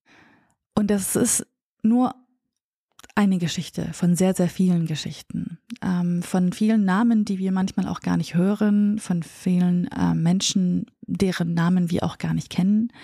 Deswegen lautet auch der Vorwurf, beziehungsweise eine der vielen Vorwürfe an die türkischen Streitkräfte, dass sie bei diesen Militäroperationen die notwendigen Vorsichtsmaßnahmen nicht treffen, um zivile Opfer zu vermeiden. Es gibt immer wieder Forderungen nach Rechenschaft und ähm, Schutz für die Opfer dieser Angriffe. Human Rights Watch beispielsweise auch fordert, dass die Türkei diese Angriffe, bei denen Zivilistinnen getötet oder verletzt werden, gründlich untersuchen muss und den Opfern oder ihrer Familien angemessene Wiedergutmachung leisten muss oder anbieten muss. Und wenn es jetzt keine menschlichen Opfer sind, dann ist es leider auch zivile Infrastruktur, die zerstört wird, die dann auch wiederum das Leben von sehr vielen Zivilistinnen erschwert. Letzten Monat beispielsweise hat Medico berichtet, dass alle ihre Medico-Projekte komplett davon eingenommen sind dass innerhalb von drei Tagen, haben sie geschrieben, über 145 Ziele in allen Städten Nordsyriens getroffen wurden. 80 Prozent der zivilen Einrichtungen sind beschädigt und mit zivilen Einrichtungen meine ich Wasser- und Energieversorgung, Krankenhäuser, Schulen, Ölfelder, Fabriken, Warenlager. Das alles, diese türkische Militäroperation, kann eigentlich nur mit der Zustimmung von Russland und den USA passieren, weil die das russische und das US-Militär in der Region über die Lufthoheit verfügt. In den Medien hierzulande bekommt man nicht viel mit von diesen zivilen Opfern. Äh, die türkische Regierung legitimiert diese Bombardierungen mit Verweis auf den PKK-Anschlag in Ankara vom 2. Oktober letzten, also letzten Monat. Angeblich soll einer der Attentäter eben aus Nordostsyrien kommen. Beweise dafür gibt es keine, aber das spielt anscheinend keine Rolle. Wenn wir von der Türkei momentan sprechen, dann von Präsident Erdogan, der sich derzeit irgendwie als Vermittler und Schlichter präsentiert international. Und er hat sich ja auch jetzt für einen Besuch nächste Woche hier in Deutschland angekündigt. Vielleicht ist ja jetzt die Zeit, an dem deutsche PolitikerInnen den völkerrechtswidrigen ja, Krieg, den sie da äh, auf kurdische Gebiete eben machen oder äh, anrichten, äh, das mal zu thematisieren. Und ich habe, und das muss ich auch sagen, ich habe in diesem Beitrag nur über Rojava gesprochen, also dem Nordosten Syriens, aber auch die islamistisch kontrollierte Region Idlib in Nordwestsyrien steht seit letzten Monat heftiger unter Beschuss. Die Region wird von syrischem und russischem Militär bombardiert. Auch ohne Rücksicht auf zivile Verluste werden hier Wohnviertel, Krankenhäuser, Märkte, Blutbänke in Schutt und Asche gelegt. Vielleicht dazu mal einem anderen Beitrag, ähm, was da alles ähm, ja für, für menschliche, also was für Konsequenzen hat für die Zivilbevölkerung dort. Und ich möchte jetzt bei all diesen schlechten Nachrichten, die ich gerade mit in die Sendung reingebracht habe, ähm, gibt es auch immer wieder positive Sachen, die ich lese aus der Region. Zum Beispiel auf dem Ex-Account von Rojava Information Center, wenn man denen folgt, sieht man beispielsweise Bilder von einer Einweihungsfeier einer neuen Bibliothek in Deir Sur oder dass die zuvor vom ähm, IS geplünderten und zerstörten historischen Städten nach und nach aufgebaut werden. Oder dass zum Beispiel jetzt in Rakas Archäologiemuseum endlich wieder eine Ausstellung läuft.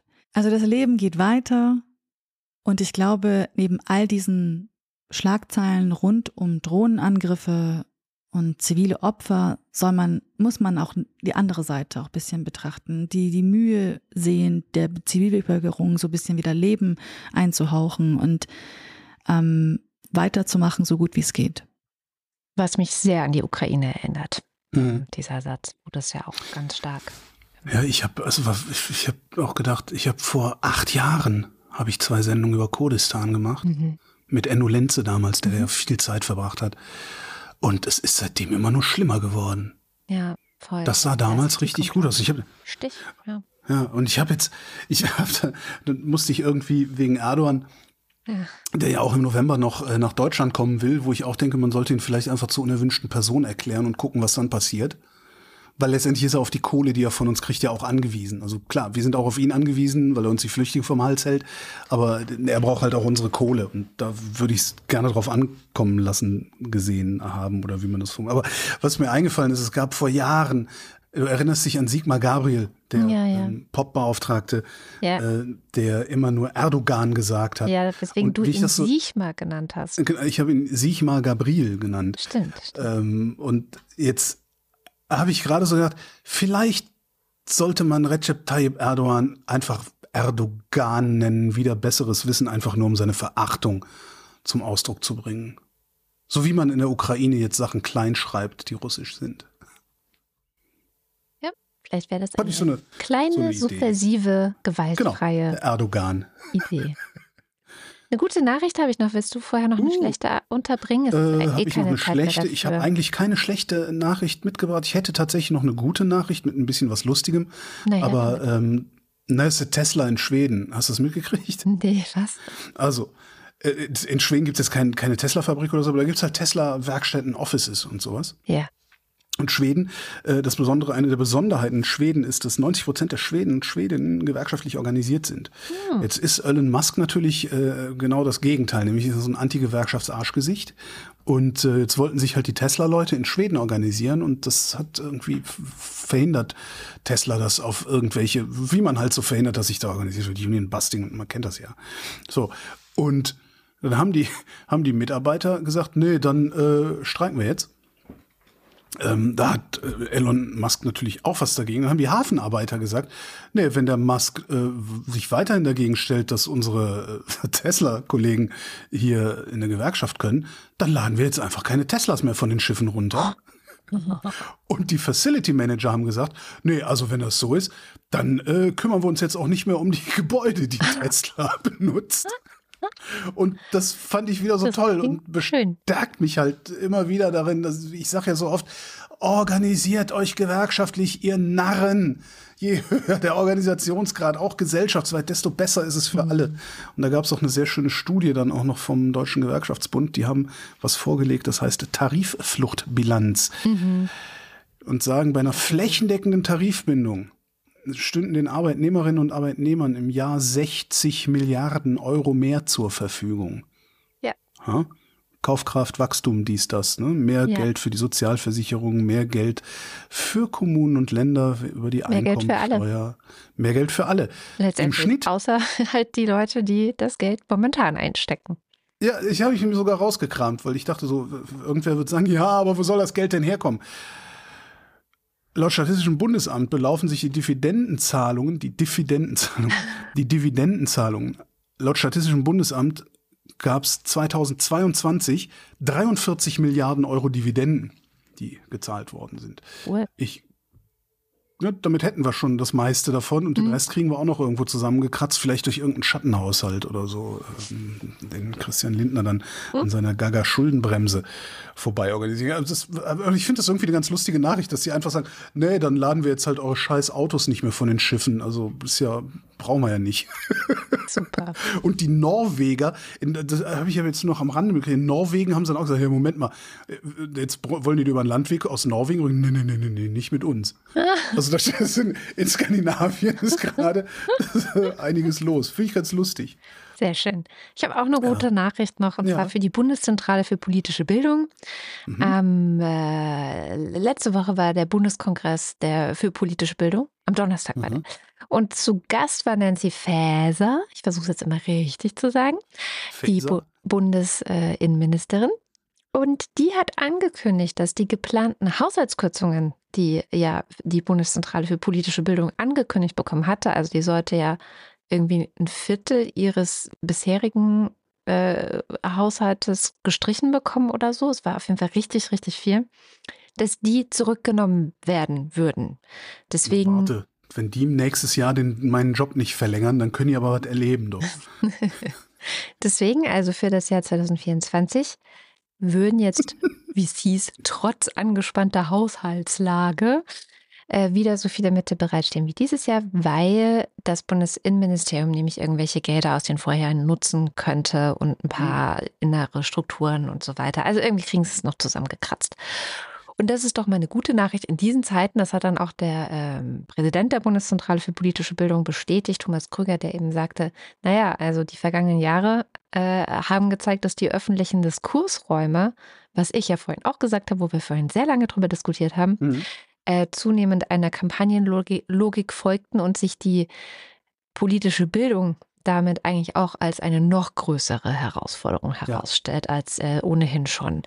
Also da schließt sich auch schon wieder ein Kreis in dieser Sendung. Aber da reicht es dann halt auch nicht, irgendwie Podcasts und Bücher zu veröffentlichen. Das reicht nicht. Na, die gehen ja auch ganz gezielt in die sozialen Medien, auch so Ja, mit TikTok, YouTube, Instagram und so, machen da ja auch ähm, immer wieder so Formate, um wirklich auch Ne? Dahin zu kommen, wo eben die Probleme entstehen. Ja.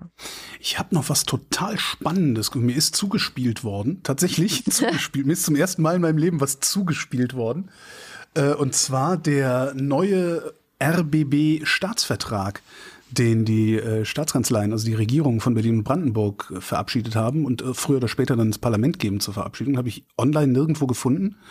Äh, habe mich öffentlich darüber beschwert und dann bekam ich die Tage eine Mail hier. Äh, Sag nicht, dass ich das war, aber kannst du, hier, das ist, kannst du haben. Also, Eigentlich wollte ich nur mal erwähnen, dass mir was zugespielt ist, weil mir in meinem Leben noch nie was zugespielt worden ist. Äh, Ich habe da was total Spannendes drin gefunden, aber ich glaube, das ist zu nerdy und zu regional, oder? Wahrscheinlich, ja. Wahrscheinlich. Ich müsste ein bisschen was zitieren. Äh, komm. Ich habe äh, ich habe das, ich habe einen kleinen Thread auf Mastodon dazu schon geschrieben, äh, und eine kleine Diskussion gehabt. Ich verlinke das dann einfach. Ähm, das ist, ist ganz spannend, fand ich. Interessant, das muss ich mir anschauen. Dann kommen wir jetzt zum Limerick der Woche. Diese Hm. Woche war das Thema Kommunisten.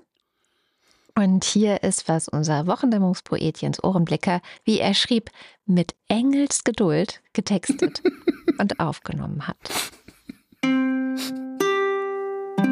Wochendämmerungspoesie.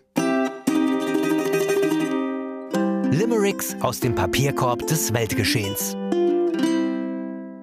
Karl Marx ließ das Wort auf die Massen los. Die perfekte Gesellschaft sei klassenlos. Die Bourgeoisie sprach F dich ins Knie und schnitt dazu blöde Grimassen bloß.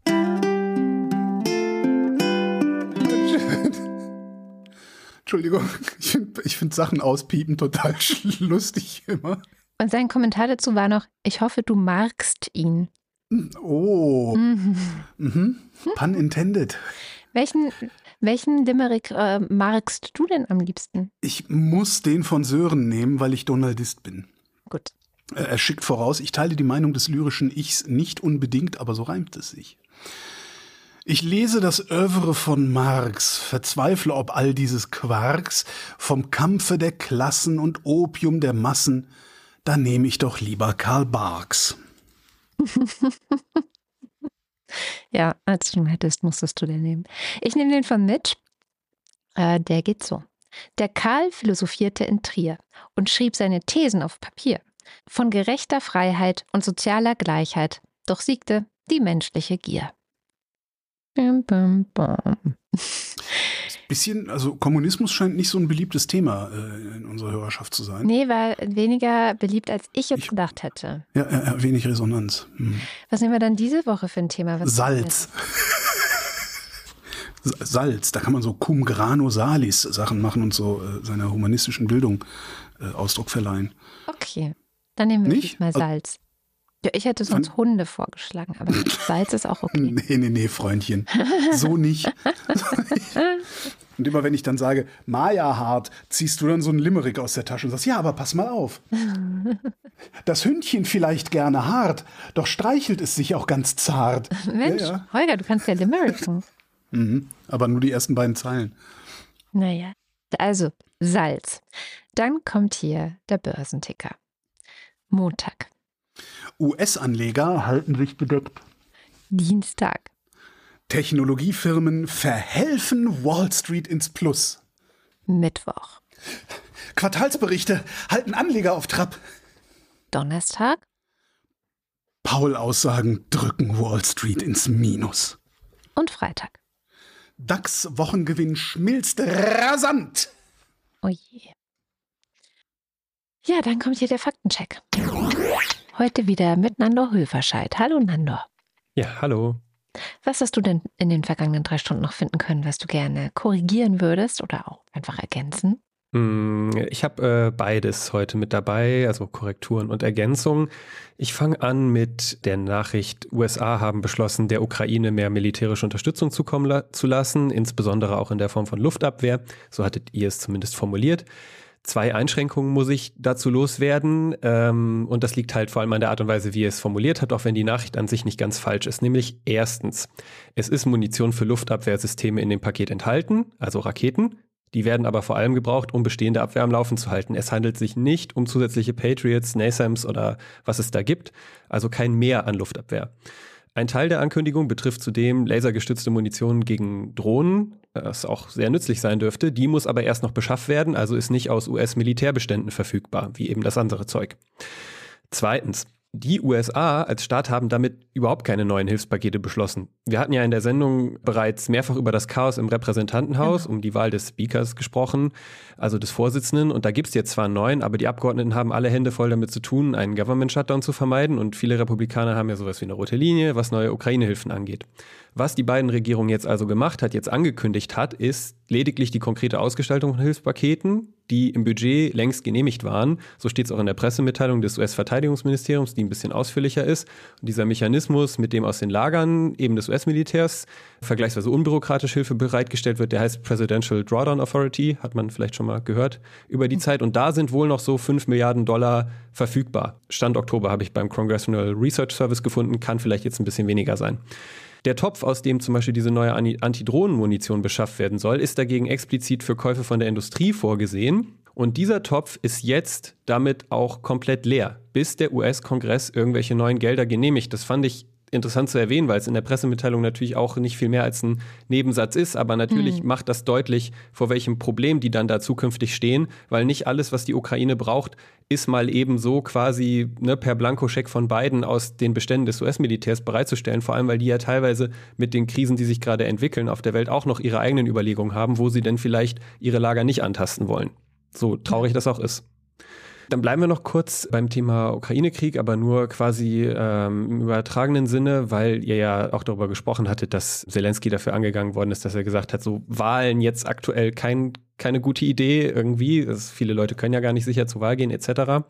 Holger hatte dann sinngemäß gesagt, ja, wenn in Deutschland Krieg wäre und Russland 20 Prozent des Landes besetzt, dann würde ich mir auch keine Gedanken über Wahlen machen. Das hat mich nur auf den Gedanken gebracht, ja, ist jetzt nicht irgendwie entscheidend, aber wie viel Prozent der Ukraine sind denn jetzt eigentlich mhm. besetzt? Da gab es ja auch in der Vergangenheit mal vor den ganzen Offensiven so, ja, aktuell besetzt Russland so und so viel Prozent. Jetzt sind es gerade 17 Prozent etwa. Mhm. Und da hat sich seit der sehr erfolgreichen Offensive in Kharkiv und später auch Cherson leider nicht viel dran geändert. Der Guardian hat das übrigens sehr schön nachgezeichnet, fand ich. Das hatte ich noch gar nicht äh, gefunden und das habe ich jetzt einfach mal für die Shownotes hinzugefügt. Wunderbar. Und dann äh, die, die, beiden anderen äh, Themen sind etwas anderes. Äh, beide Sachen kamen aber von Holgi. Der hatte da auch so einen kleinen Lauf vielleicht, äh, dass ich drauf angesprungen bin heute. äh, und zwar hatte er zum einen gesagt, ähm, ja, ich muss mir nur angucken, was in den Flutgebieten von 2021 passiert ist. Die Leute haben alles wieder aufgebaut und sich praktisch nicht darum gekümmert, dass es morgen wieder passieren könnte. Also Thema Klimawandelanpassung. Mhm. Dazu auch ein paar Sachen. Nämlich zunächst einmal ist der Wiederaufbau bei weitem nicht abgeschlossen. Also zu sagen, die Leute haben da alles wieder aufgebaut, das entspricht schlicht nicht den Tatsachen, ähm, auch wenn er das vielleicht gar nicht so ernst gemeint hat. Der zweite Teil von Holgers Aussage wiederum ist ja eigentlich eine Aussage darüber, wie die Leute dort denken, was kaum zu überprüfen ist, außer dass ich halt feststellen muss, dass man das ohne eine gute Quelle einfach nicht so leichtfertig behaupten kann aus meiner Sicht. Und es gibt einen sehr guten Überblick, den ich dann doch dazu gefunden habe, ausgerechnet von der Bundeszentrale für politische Bildung. Das fand ich sehr schön, weil das quasi der direkte Beleg dafür ist, warum man denen nicht die Gelder kürzen sollte. Was ja auch eure positive Nachricht war, ne, dass das eben jetzt nicht passieren soll. So dieser Beitrag von denen, der ist vom Juli 2023 und der beschreibt sehr schön, wie man dort in einem Konflikt ist zwischen Hochwasserschutz und Wiederaufbau. Ne, es gibt berechtigte Zweifel, ob dort jetzt genug für zukünftige Katastrophen vorgesorgt wird, weil neue Hochwasserkarten eben zeigen, ey, viele dieser Gemeinden würden bei einem gar nicht mal so extremen neuen Hochwasser tatsächlich wieder unter Wasser stehen. Andererseits nennt die BPB zum Beispiel auch eine Gemeinde, die hat eine 300 Jahre alte denkmalgeschützte Brücke abreißen lassen, weil die eben bei neuen Hochwassern das Wasser stauen würde und ein Risiko wäre. Also zu, zu sagen, die machen sich da keine Gedanken drüber, das finde ich einfach ein bisschen frech. Und deswegen habe ich das mit in den Faktencheck genommen. Wunderbar. Und als letztes äh, gehen wir nochmal quasi in mein Bundesland, nämlich nach NRW. Ähm, ich fand nämlich interessant, dass Holgi sich daran erinnert hat, dass es da so eine Aluminiumhütte äh, gibt, die halt äh, sehr viel Strom verbraucht. Er hatte da so gesagt, so, ja, ich glaube, das war, wenn die Produktion anfahren, für einen Moment irgendwie ein Viertel des, des Stromverbrauchs in, in NRW. Ich will das gar nicht als Faktenfehler bezeichnen, weil er hat ja klar gemacht, dass er nicht so nicht mehr so genau weiß, aber ich habe es nachgesehen und es ist wohl so, dass diese Aluproduktion unter Volllast in etwa dem täglichen Strombedarf der Landeshauptstadt Düsseldorf gleichkommt was auch schon ziemlich ordentlich ist. Also die ordentlich. Dimensionen wirklich bei der Industrie, bei die man da immer redet, sind schon krass. Aber es ist natürlich nicht jetzt 25 Prozent des gesamten Verbrauchs des Bundeslandes. Und interessanterweise, richtigerweise müsste man auch sagen, damals brauchte die Fabrik so viel Strom, denn die letzte von drei Produktionsanlagen wird bald abgeschaltet und dann soll an dem Standort nur noch Aluminium recycelt werden. Eben aufgrund der hohen Strompreise. Krass. Okay. Das war mal eine ja. gute Nachricht. Ja. Auf eine Art und Weise auf jeden Fall. Sehr schön. Dinge verändern sich eben doch. Danke, lieber Nando. Ja, gerne. Und damit sind wir am Ende der Sendung. Wir hoffen, dass euch die Sendung gefallen hat. Wenn ja, dann lasst doch gerne eine Mark da like oder ein paar mehr. Ähm, verschiedene Wege, wie ihr das tun könnt, findet ihr auf wochendämmerung.de. Da gibt es unter anderem Steady und auf Steady gibt es die Ultras und den Fanclub. Und wenn ihr da Mitglied seid, dann lesen wir jede Woche eure Namen vor und das kommt jetzt. Dünns 1. Babette Bauer. Guido Baulich. Alexander Bonsack freut sich auf Italien im Sommer und auf fränkische Manufakturlebkuchen jetzt im Winter. Ma, dül, dül. Marc Bremer. Doris Day wie Doris Day. Wobei die Lebkuchen von Arndt Erbel eigentlich sogar noch geiler, ne, auf eine andere Art geiler sind. Oh Gott, ob ich wieder ein Düllpaket bestellen soll, dann werde ich wieder fett. Von ein paar ja. Lebkuchen wird man nicht fett. Von den, du musst die einfach mit mir teilen, dann wirst du nicht fett. Äh, na gut. Doris Day wie Doris Day. Oliver Delpi. Und hier kommt der Friends Club. Für mehr Hundesnacks der Maya Fanclub. Silke Dietz. Doppeldecker Fahrrad. Erik Fröhlich. David Hasenbeck. Adrian Hauptmann. Stefan Havranek. Katharina Hüll. Der Jan. Matthias Johansen. Antjot Kästner. Was? Keine Kapern? Entschuldige. Was? Keine Kapern? Sabine Lorenz. Wing Commander Lord Flashhearts Verbotsliste zur Rettung der Welt. Ab sofort verboten sind Milliardäre. Bin ich sofort dabei. Müsli, Müsli, Miam, Miam, Miam. Der Dösewicht ist eine geistig zurückgebliebene, moralisch verkommene Drecksau. Rufus Platus. Über die Nummer lache ich seit zehn Jahren. Seit zehn, ja, un- über zehn Jahren. Nu, sagen Chris und Moni. Jörg Scheckis für mehr Flausch. Christi Dönigsen. Joachim Urlas. Olaf, der Fides mehr Hundesnacks-Botschaft verstanden hat und Fide, der dem Maya-Fanclub für die Anregung zu mehr Hundesnacks dankt. So, dann muss und so weiter. Jens Viehweg, Der Dom Wagner. Bernd und Froschi W. Müller, Andreas Werner. Justus Wilhelm, Und hier kommt der Fanclub. Anja und Jan bald in Zinnowitz. Witz. Ba in Zinnowitz. Ich Jan überlege vorbeizukommen. Hm. Jan und Steffi empfehlen euch Time is Up und so weiter. Lisa oder Lisha und Sebastian. Timo Altfelde. Lisa mit SZ, wie spricht man das aus? Lisa? Lisha? Lisa? Es kommt drauf an, welche Sprache. Sie. Katrin Apel. Matze aus Spandau. Simon Axmann. Dirk B. Sebastian Banse. Johannes Bauermann. Thomas Bauer. Jan Beilicke. Florian Beisel. O. Ben. Peter Blachani. Jan Blendeck. Bibi Blocksberg. Markus Boslett. Klaus Breyer. Daniel Bruckhaus. Clemens Langhans und Christoph Henninger und so weiter. Christoph Henninger und Cle- Clemens Langhans. Lektion 2. Mitdenken. Gian Andrea Konzett. Martin Buchka. Katrin Czernotzki. Thomas D. Eigentlich heiße ich Dana. Der Wind, der Wind, das himmlische Kind. Cristiano del Tauscho. Roland Erck. 32 Schimmel auf einem roten Hang, erst malmen sie, dann stampfen sie und warten wieder lang. Selbstwert. Wenn deine Inhalte woanders kritisch diskutiert werden, nenne es hinter meinem Rücken lästern und sag ihnen selber. Falls du mehr körnige Schwarz-Weiß-Bilder mit superklugen Gedanken von mir willst, klicke hier Oh ja, bitte. Okay, Claude Fankhauser. Weiß auch nicht. Matthias Flader, ich muss darüber nachdenken. Matthias Flader. Wenn du den Fnord nicht siehst, kann er dich auch nicht essen. Oliver Förster. Der Fossibär. Olli Frank. Andreas Freund. Mariana Friedrich. Schrei dein Scheiß ins Internet und so weiter. Vielen Dank für eure tolle Arbeit. Mareike Geib. Boiling Frog Effekt gibt's halt nicht. Ja, der Gotti. Jörn Anne Göttich. Daniel Griesel. Bärbel Grothaus. Miriam und David grüßen alle aus Gambia. Sally, die, Sally der Pinguin grüßt alle, die sie kennen. Kati grüßt Ioni. Ricardo Guatta. F&H. Annika H. Simon Hägler. Antje Hanuschka. Andrea und Hans. Silke Hartmann. Frau Rabe hasst Schnee. Lars hat das Gefühl und so weiter. Der Alexander Hauser. Jan Heck. Sven Hennessen. Jennifer Herbert. Hans Herbst. Katharina, ich mag den Herbst. Ralf Herbst. Tobias, endlich Freitag Herbst. Stefan Herzog. Michael Heine. Paul Hilbert. Nils und Hilke. Roland. Hochlebe der König. Benjamin, der seit geraumer Zeit von einer Person Hop genannt wird und, und, und dem die stark verspätete Aufklärung mittlerweile peinlich wäre. Hupp. Wenn ich früher Gruselfilme geschaut habe, habe ich manchmal den Bösen angefeuert. Das hat den Film irgendwie weniger gruselig gemacht. Ich habe den, ich hab den Eindruck, viele Leute machen das mit dem Kapitalismus so.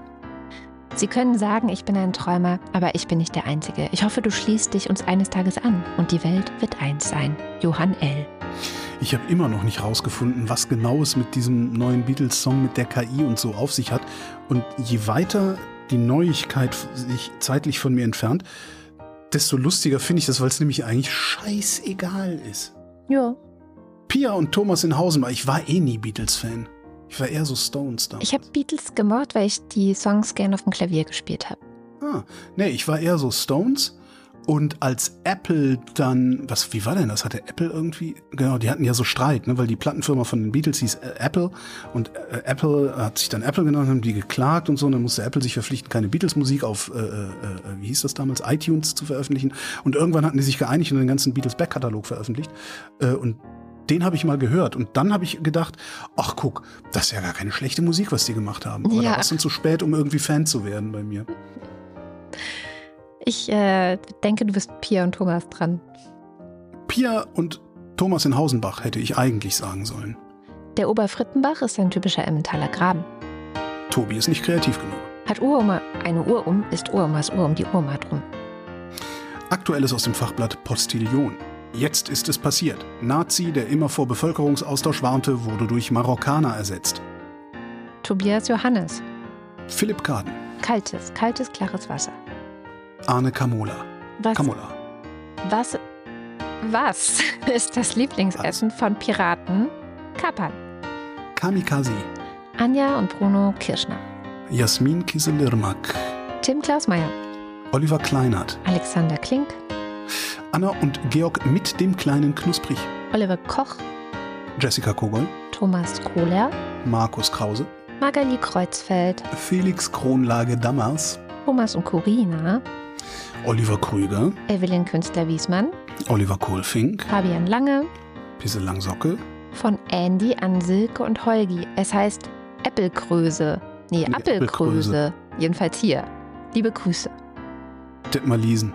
Nico Linder.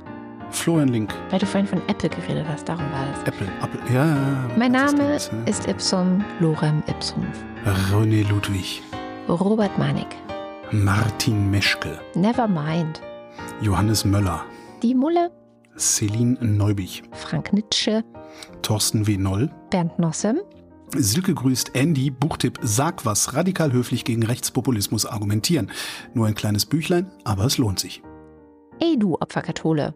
Boris Perner, Nils Plantold. Josef Porter, Philipp Puchert. Philipp puchert auf seiner Kawasaki rund um Pinneberg, Sebastian Quapp. Axel Rasmussen, Ich glaube an das Gute im Menschen, rate aber, sich auf das Schlechte in ihm zu verlassen. Florian Rempel, Sabine Reppschläger. Miriam Richter wieder Henker, Marc Riese. Anna Roth, Sven Rudloff. der Schommi sagt Danke. You load 16 tons, what do you get? Another day older and then deeper in debt. St. Peter, don't you call me cause I can't go. I owe my soul to the company store. Ja. Ah, Gänsehaut, ich mag diesen Song sehr. Was ist das für ein Song? Ich habe es gerade nicht erkannt. You load 16 tons and what do you get? Another day older and deeper in debt. St. Peter, don't you call me cause I can't go. I owe my soul to the company store. Finde ich total gut. Und singen kann ich auch nicht. Schneid das bitte raus. Oh. Ähm, ne, machst du sowieso nicht. Ne? Piep das aus. Piep das einfach aus. Die ganze Zeit. Piep. Nee, ich weiß nicht, ich finde das total gut, weil das, äh, ich, ich finde die, ähm, also das mit den Company Stores, kann ich irgendwann mal, mal in Ruhe, kann ich auch mal in der, in der Sendung äh, erklären, ist irgendwie überhaupt kein aktueller Anlass. Aber diese Idee der Company Stores und die Owe Your Soul to the Company Store ist äh, wirklich faszinierend. Aus der Frühzeit des Kapitalismus äh, stammt das. ähm, kann ich euch jetzt erklären? Soll ich es jetzt erklären? Nö. Wir haben doch keine Zeit. Eben. Jürgen Schäfer, Christian Schluck. Christian Schmidt, Janine Schöne. danke und schöne Grüße. Susan Schulze. Dirk Schumann. Tipp, Tipp und Tap und so weiter. Markus und Julia sind Fans der Wochendämmerung genau wie Der Kopf ist nicht zum Nicken, sondern zum Denken da. Christian Steffen, Christian Steifen. Alice und Biele Stein, Blas N. Stein. Fortensiegelstein, Pommes Jogi Löw und so weiter Stein, Sabine Stern. Suse und Martin Stöckert, Larissa Struzina. Struzina. Struziner, Struziner. Sag Wir mal werden es Larissa. nie erfahren. Doch, vielleicht sagt Larissa ja mal Bescheid. Ja, vielleicht schickt Larissa mal eine Sprachnachricht. Dann, wenn wenn Larissa, Larissa, wenn du eine Sprachnachricht schickst, wo du einfach nur sagst, wie du heißt, können wir, dann können wir das immer einspielen. Dann müssen wir es nicht selber sagen. Oh. Larissa selber sagen. Oder sollen wir diesen, diesen Sendeplatz verkaufen? Hm. Nein. Günter Stück, Claudia Taschow. 19. Somebody once told me the world is gonna roll me. Matthias Thome, Moritz Timm. Mr. Tipp. Felix, der Danke für die Wochendämmerung sagt und ebenfalls den Lila Podcast empfehlen möchte. Und Anna und Gregor sind hocherfreut, denn sie Chillen zu Hause, während Priscilla und Gwyneth Molesworth sich wieder irgendwo rumtreiben. Sebastian und Henry. Lucy sagt Danke für die Wochendämmerung und remember, be gay, do crime. Martin Unterlechner, Jan van Winkenreue. Henning Feller, Familie Felten und Knecht. Audra Fischer. Yannick Völker. Sebastian verweist auf Enno von Friedland und fragt sich, warum heißt es eigentlich Kneipenbesuche und nicht Expeditionen ins Bierreich? Man tut, was man kann. Andreas Waschk. Martin Wittmann. Mein Name ist Lose. Wird es günstiger, wenn ich gleich mehr nehme? Ach, das sind schöne, schöne Tage dieser Tage, wo überall Loriot läuft, weil er Ja. theoretisch 100 geworden wäre. Finde ich gut. Ja. Und ich kenne total viele Leute, die sind recht jung. Mhm. Die können damit absolut nichts anfangen. Das ist schon echt, echt witzig. Ja, es ist, also es funktioniert halt in so einem bestimmten Milieu. Ne, man muss den deutschen Spießer aus seinem Alltag kennen, um Ja. den Witz äh, zu verstehen, den Loriot über den Spießer macht. Ja. Hm. Aber es ist so lustig, weil ich hätte jetzt auch nicht gedacht, dass ich das so, so gut kenne, aber ich, es hat immer bei mir super gut verfehlt. Es ist immer super lustig. Ja, ich meine, das sind halt auch diese, die, die, die Figuren, die er da porträtiert auf die eine oder andere Weise. Das ist ja auch genau der Typ aus dem Hochparterre, der dir das Fußballspielen hinten im Garten vom Mietsblock verboten hat oder verbieten wollte. Das sind ja so, und, und diese, diese, diese Art Spießer, die hast du heute so, glaube ich, gar nicht mehr. So prototypisch auch irgendwie. Also der, der, der Typ, der Falschparker anzeigt, der ist heute ein Held. Ja, früher war das nicht so. Tobias Wirth, Äh, Cindy und Timmy Wüst, Uwe Zieling, sag Nein zur Arbeit. Entschuldigung. Sag Nein zur Arbeit! und Mito Balaschk. Bannafk. Vielen herzlichen Dank. Mir auch, vielen Dank. Manchmal habe ich auch das Gefühl, dass ich einfach ignoriert werde und dass das Beste sein könnte, was man mit mir machen kann. Und das war die Wochendämmerung von Freitag, den 10. November 2023. Wir danken für die Aufmerksamkeit. Ich auch, aber wen Scherz. Tschüss. Sag ich doch. Tschüss.